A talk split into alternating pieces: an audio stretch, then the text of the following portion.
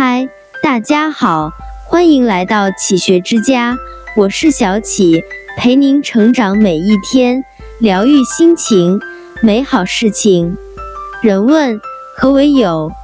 禅师是有分四种：一如花，厌时盈怀，委时丢弃；二如秤，于物重则头低，于物轻则头仰；三如山，可借之登高望远。宋翠成荫，四如地，一粒重百粒收，默默承担。正如其所言，有分为四类：如花、如秤、如山、如地。一亦如花，艳时盈怀，委时丢弃。何谓如花？好时插头，委时捐弃。见富贵富，贫贱则弃，这是花友。正如那高朋满座之时，必定有他；潦倒落魄之时，先远离于你。这样的人，并不是真正的友人。如昔日秦赵长平之战时，赵孝成王本是拜廉颇为帅，谁料中了反间计，罢去了廉颇官职，让赵括上阵。廉颇被罢去官职之后，原本络绎不绝的客人都不愿再上门，那些阿谀谄媚之人也不再称与廉颇相熟。奈何赵括战场失利，赵王不得不重新再任职廉颇。这一下，那些从前上门的客人又都回来了，但曾经的种种也让廉颇认识到这些人不可交。于是就给这些人下了逐客令：君有事则从军，君无事则离去。试问这样的友人，谁又敢交呢？正如那句古语：“以利相交，利尽则散；以势相交，势去则清；以权相交，权失则弃；以义相交，地久天长。”二二如秤。于物重则头低，于物轻则头仰。何谓如秤？物重头低，物轻则仰。有雨则进，无雨则慢。这是秤有。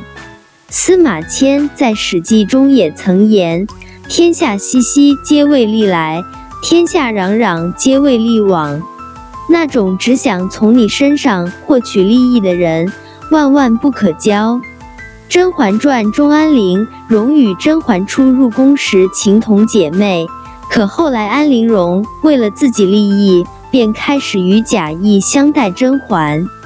其中有一个片段，甄嬛因得罪他人，被皇上贬去蓬莱州幽禁，安陵容求得皇上同陪甄嬛前去。看似姐妹情深，实则是为了借机甄嬛从她那里获取有用的消息。还有甄嬛母亲进宫时，安陵容赏赐了一些东阿阿胶给她，又对身边的宫女说：“如今也有我赏他们的时候了。”她初入京的时候，京城无人照看，衣食住行都是甄府在照料，对她也算有恩。那时的他说话谨慎小心，而如今这句也有我赏他们的时候了，看似是知恩图报，实则是带着轻视之意。有赠则尊敬，无赠则怠慢，这类朋友不可靠。三三如山，可借之登高望远。宋翠成荫，何谓如山？譬如金山，鸟兽集之，毛羽蒙光。贵能容人，富乐同欢，这就是山友。齐国时有一孟尝君，他以豢养食客著称。当时他门下的食客有数千人之多，而且不管是谁来投靠孟尝君，都会受到热情的招待，即使是没有什么学识的人。到了他那里也可以混一口饭吃，因此一些贤能之人都争相到孟尝君那里去，而孟尝君也多次礼贤下士，即使对待那些没有学问本事的人，也依旧不会轻视，照常用好酒好肉来招待投奔他的每一个人。固然孟尝君豢养这些门客是为了帮助自己。但这些人也可以凭借孟尝君一展自己的抱负。孟尝君何尝不是山？四四如地，一粒种百粒收，默默承担。何谓如地？有人说，百谷财宝，一切养之，是给养护，恩厚不薄，是地有也。这样的朋友就如大地一般，恩养万物，慷慨不施，待人恩厚，不但与人有福同享。而且，即使别人对他毁谤，他也能如地一样默默忍受。据传，秦穆公曾外出王宫时，丢失了自己的骏马。他去寻找之时，发现自己的爱马已经被杀掉了。那些杀马之人正坐在一起吃马肉。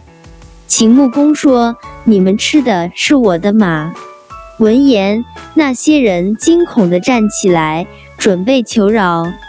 秦穆公又说了一句：“我听说吃马的肉，如果不喝酒就会死。”不仅包容了他们犯下的大错，还赏赐了他们酒喝。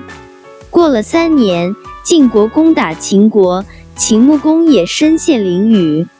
当初那些杀马之人便说：“到了报答穆公给我们马肉吃、好酒喝的时候了。”于是便击溃了包围秦穆公的军队，救出了穆公。